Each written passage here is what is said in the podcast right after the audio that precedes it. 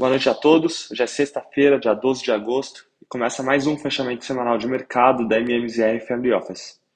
O principal dado econômico divulgado na semana foi o índice de preços ao consumidor americano, apresentado para o mercado na parte da manhã da quarta-feira.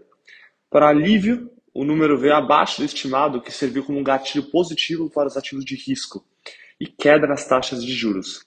A expectativa era que a inflação avançasse 0,2% em julho para o avanço analisado de 8,7%. Na realidade, o índice de preços não sofreu alterações frente ao mês anterior, o que resultou em uma alta anual de 8,5%, abaixo da leitura anterior de 9,1%.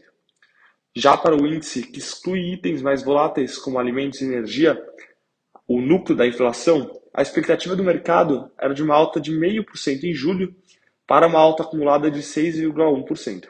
O número veio abaixo do estimado, mostrando avanço de 0,3% e acumulando alta de 5,9% anual. Além da inflação ao consumidor, foi divulgado na quinta-feira o índice de preços ao produtor, que ajudou para o sentimento do, de que os níveis de preços estão cedendo, muito catalisado pela queda expressiva dos preços de energia. O PPI de julho mostrou uma deflação de 0,5% em comparação com uma expectativa do mercado que era de avanço de 0,2%. Com essa leitura, o índice acumula alta de 9,8% no ano, enquanto a expectativa era de um avanço de 11,3%. Apesar dos números melhores do que esperado, vimos ontem a presidente do Fed de São Francisco, Mary Daly, dizer que ainda é cedo para declarar vitória contra a inflação e que espera uma alta de 50 bases para a reunião de setembro.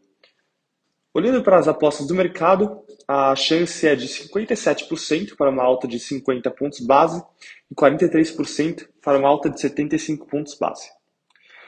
Como resultado do que foi dito, ativos de risco reagiram de uma maneira muito positiva, com a S&P avançando 3,3% e o índice de tecnologia Nasdaq avançou 3,1%.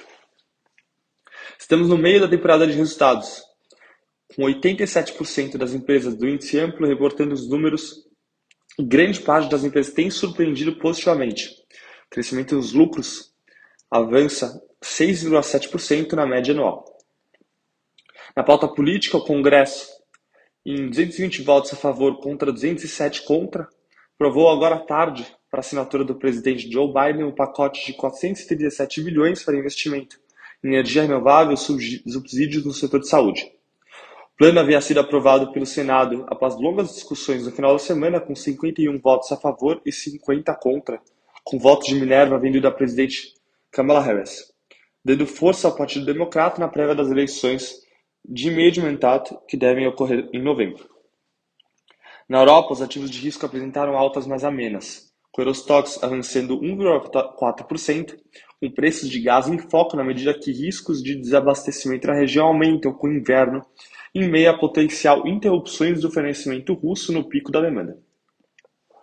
No Brasil, os ativos apresentaram alta expressiva, com o Ibovespa vencendo 5,9% na semana, coordenado por um fechamento em toda a curva de juros futuros e uma valorização da moeda doméstica frente ao dólar americano. Os ativos domésticos lideraram a alta do índice, com a Apvida avançando 20%, Banco do Brasil subindo 17% e Magazine Luiza valorizando 13% na semana. Mesmo não liderando, a alta de 12% das ações da Petrobras na semana sustentaram o forte avanço do índice, indo na contramão do preço do petróleo. Na terça-feira, o IBGE divulgou o IPCA de julho e o número veio melhor do que o esperado pelo mercado. A expectativa era de uma deflação de 0,65% e a divulgação foi a deflação de 0,68%, o que resultou em uma alta acumulada de 10,07% para o IPCA, no valor mais baixo desde janeiro desse ano. A deflação, melhor do que estimado, resultou em fechamento na curva de juros para todos os vértices. O DI para janeiro 29 cedeu 3,4% para 11,8%, e para janeiro 23 cedeu 0,5% para 13,7%. Expectativa de que o Banco Central sinalizou o fim de aperto monetário com a Selic a 13,75%, tem ajudado os ativos domésticos. Apoiado pelo fluxo expressivo da entrada de capital na Bolsa Brasileira e na renda fixa, o dólar operou em queda de 1,74% na semana, sendo cotado a R$ 5,08. O movimento esse foi em linha com as moedas dos pares emergentes. E por fim, o índice imobiliários e fix encerrou a semana em forte alta de 1,9%, com ganhos principalmente dos fundos ligados a ativos físicos, denominados como os fundos de tijolos, assim como os fundos de fundos.